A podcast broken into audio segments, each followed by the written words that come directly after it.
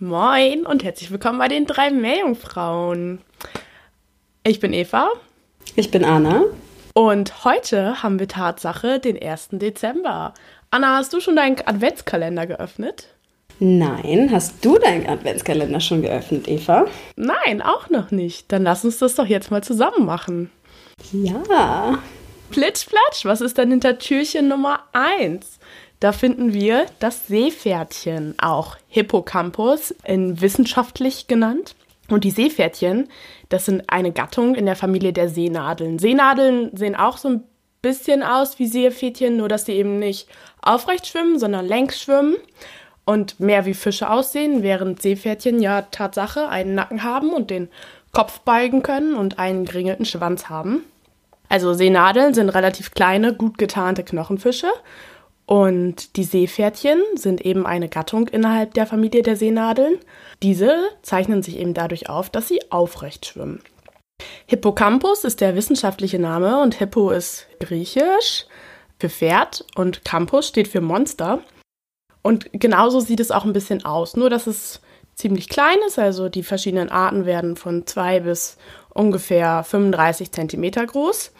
Es gibt insgesamt 45 Arten, die in eher flachen und tropischen wie auch gemäßigten Meeren äh, leben, hauptsächlich in bedeckten Flächen wie Seegrasbetten, Estuare, Korallenriff und Mangrovenwäldern. In europäischen Gewässern wurden nicht so viele Kolonien gefunden. Die einzigen, die gefunden wurden, ist in den Estuaren der Themse. Da leben, leben drei verschiedene Arten. Und diese Fische haben quasi Knochenplatten um ihr Gewebe drumherum und darüber spannt sich eine dünne Haut. Und an diesen Knochenplatten, die ringsförmig um die Seepferdchen drumherum gehen, können sich je nach Art auch noch verschiedene Stacheln befinden. Ungewöhnlich ist dieser flexible Nacken und auf dem Kopf tragen die, was Forscher ein Diadem nennen. Das ist quasi so ein kleiner Stachel, so ein kleines Horn, was einer Krone ähnelt. Wir haben ja schon mal darüber geredet, dass Seesterne sich relativ langsam fortbewegen.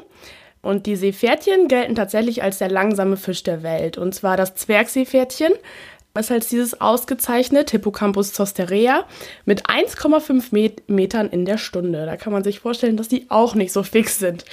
Wow. Meistens hängen die sich nämlich einfach mit ihrem Schwanz an Seegras oder an der Koralle dran und chillen da so ein bisschen rum. Was auch noch bezeichnend ist, die können ihre Augen voneinander unabhängig bewegen, wie solche Chamelien. Was ist die Mehrzahl von Chamäleon? Ja, Chamelien. Chamelien, genau. Chamelien. Ja, nee, Chamelien, ja.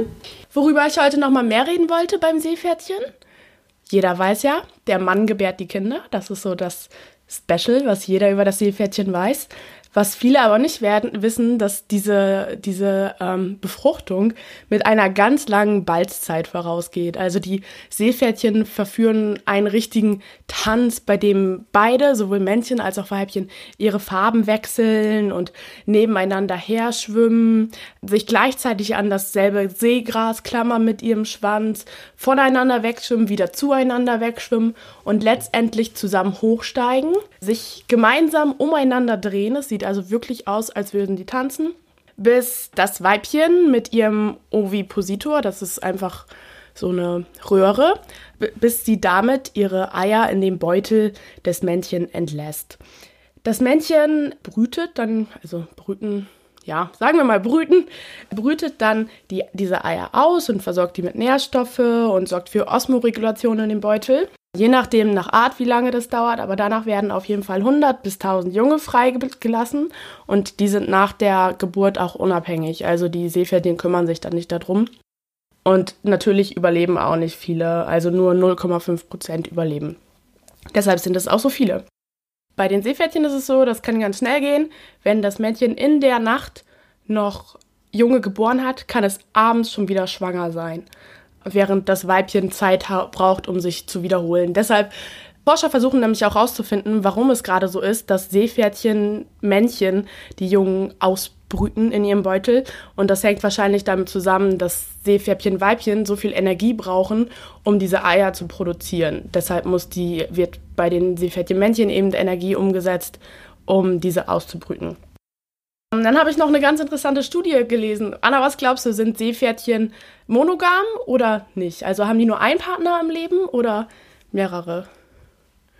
Hm. Das ist eine gute Frage. Hm. Ich, ich weiß es nicht. Ich würde sagen, die sind polygam. Tatsache. Also lange dachten Forscher, die sind monogam, aber jetzt haben die drei verschiedene Arten getestet und tatsächlich haben die festgestellt, dass die nicht, also nur eine Art hat Tendenzen zur Monogamie gezeigt, aber meistens haben die tatsächlich polygam, ist das Gegenteil polygam? Ja. Okay, ja. polygam gelebt, also Partner gewechselt. Und außerdem haben die auch noch Tendenzen zum anderen Geschlecht gezeigt. Also haben die quasi alles genommen, was denen so vor der Nase geschwommen ist. ja, vielleicht noch kurz zu den Gefahren für, ähm, für Seepferdchen.